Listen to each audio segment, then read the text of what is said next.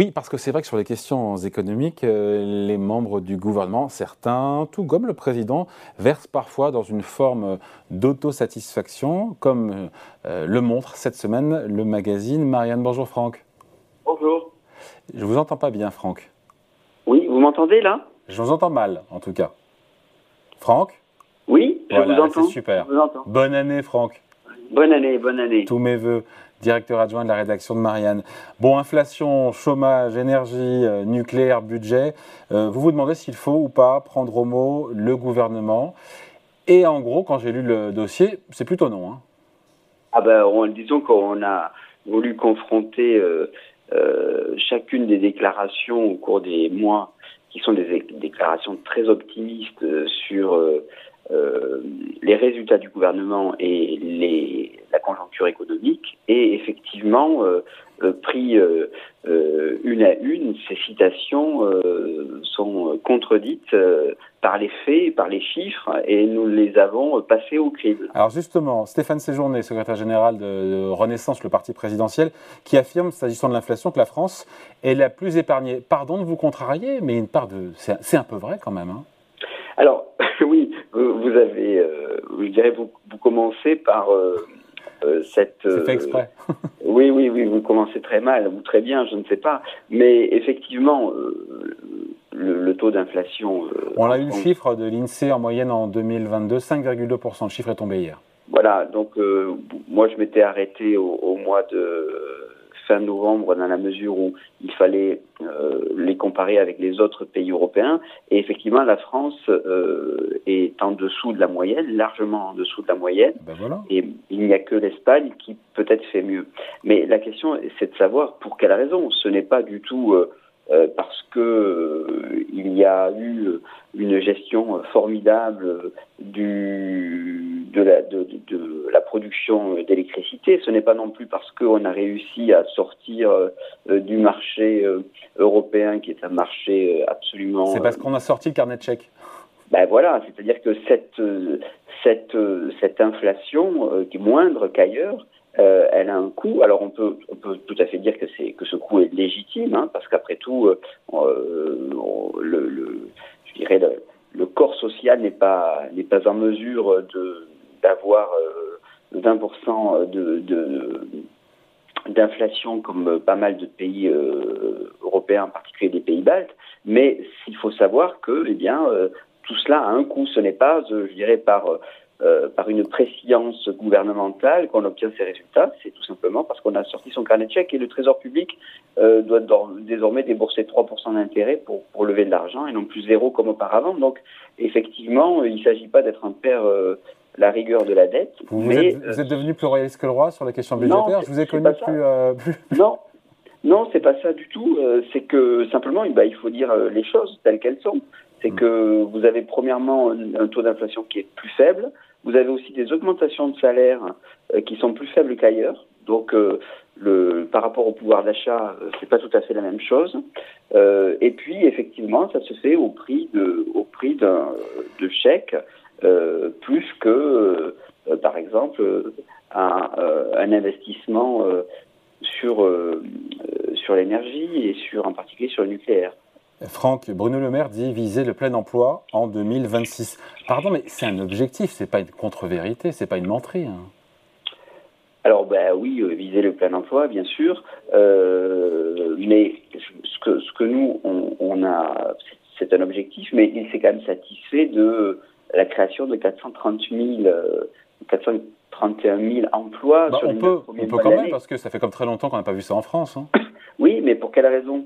C'est-à-dire qu'il faut savoir qu'il y a eu euh, la signature de 800 000 contrats d'alternance et d'apprentissage, c'est l'INSEE qui le dit. Dans le même temps, vous avez aussi 600 000 nouvelles micro-entreprises qui parfois sont, euh, arrivent à vivre, mais euh, qui ne sont pas toujours aussi pérennes qu'un emploi qu'un emploi très très très très clair. Et je pense qu'il y a une sorte de rhétorique qui consiste à dire finalement nous allons durcir l'assurance chômage, nous avons la légitimité de le faire parce que sur le front du, du, chômage et du, des, des sans-emploi, eh bien, ça va beaucoup mieux et donc il est normal de resserrer la vis.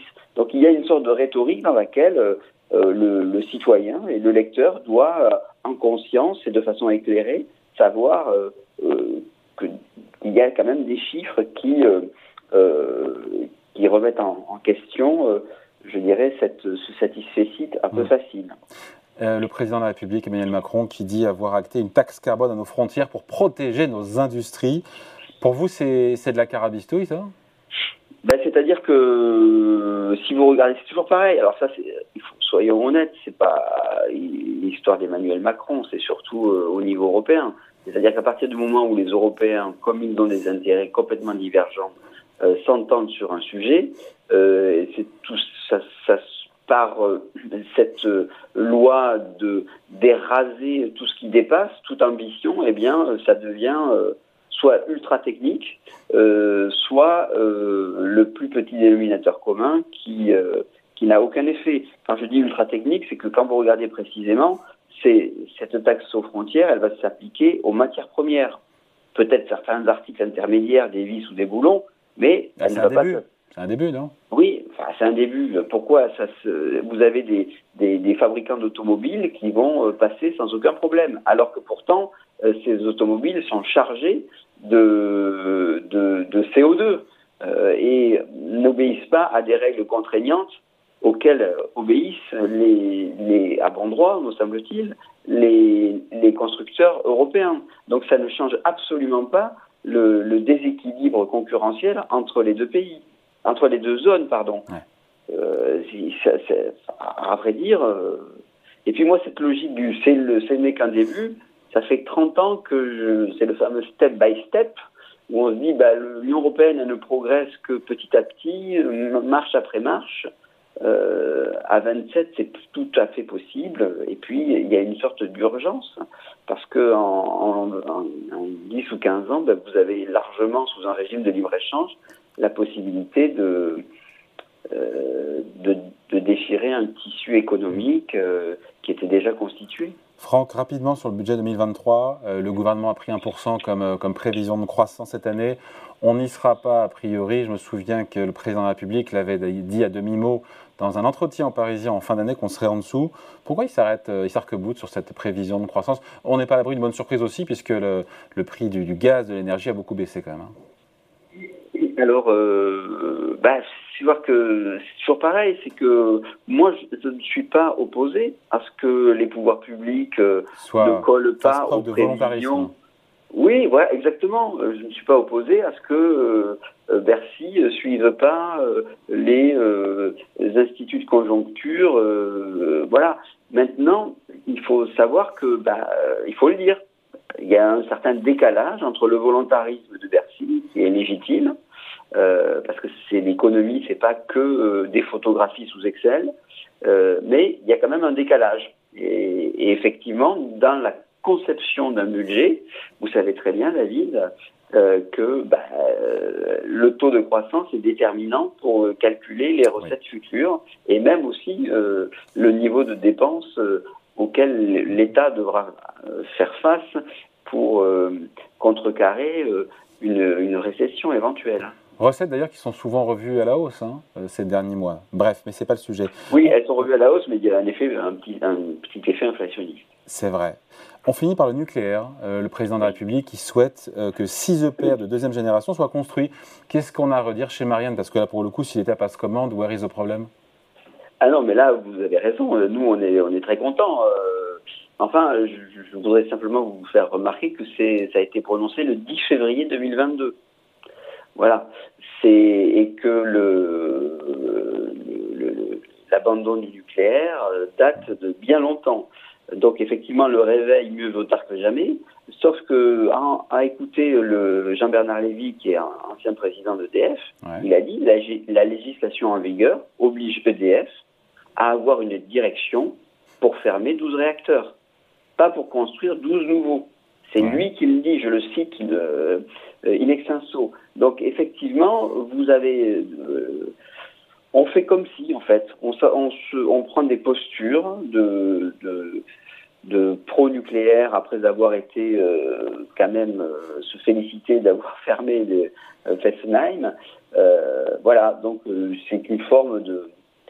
C'est assez cocasse. Malheureusement, tant mieux, ça se fait un peu tard. Mieux vaut tard que jamais, mais si vous voulez, le décalage entre le discours et la réalité peut tout à fait se comprendre lorsqu'on est lorsqu'on s'appelle la France avec les pouvoirs publics et qu'il y a une forme de volontarisme, vous l'avez dit, euh, le problème c'est que ce décalage entre le discours et la réalité, eh bien, euh, il apparaît au grand jour sur à peu près tous les domaines de l'économie. Le chômage, l'énergie, euh, le protectionnisme, l'inflation, ça fait beaucoup.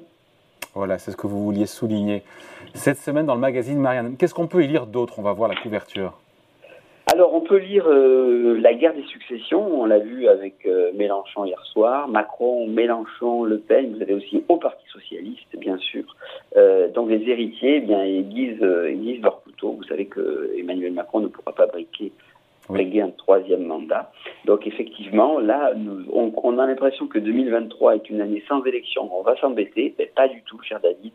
Vous lisez Marianne et vous, vous, dites que 2023, ça va être passionnant. Et je vois la couverture, hein, le discours économique du gouvernement passé au crible, c'est ce dont on vient de parler à l'instant, à lire plus amplement dans les pages de Marianne. Ça, ça, merci Franck. Merci beaucoup David. Bye. Au revoir.